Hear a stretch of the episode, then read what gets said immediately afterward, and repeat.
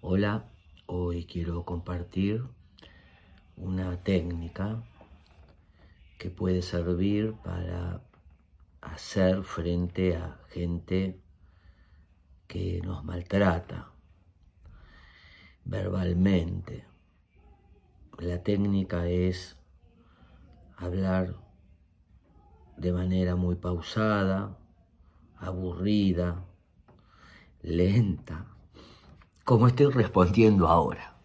El aburrimiento es la mejor manera, muchas veces, de frenar para no engancharse con aquellos provocadores, con aquellas pataditas indirectas, psicopateadas que hacen los demás. Cuando uno empieza a hablar de manera pausada, lenta, aburrida y llena de detalles, eso genera que el otro pierda eh, la capacidad de entender lo que está sucediendo, aún de aburrirse y de dejar de psicopatear. Espero que les sirva.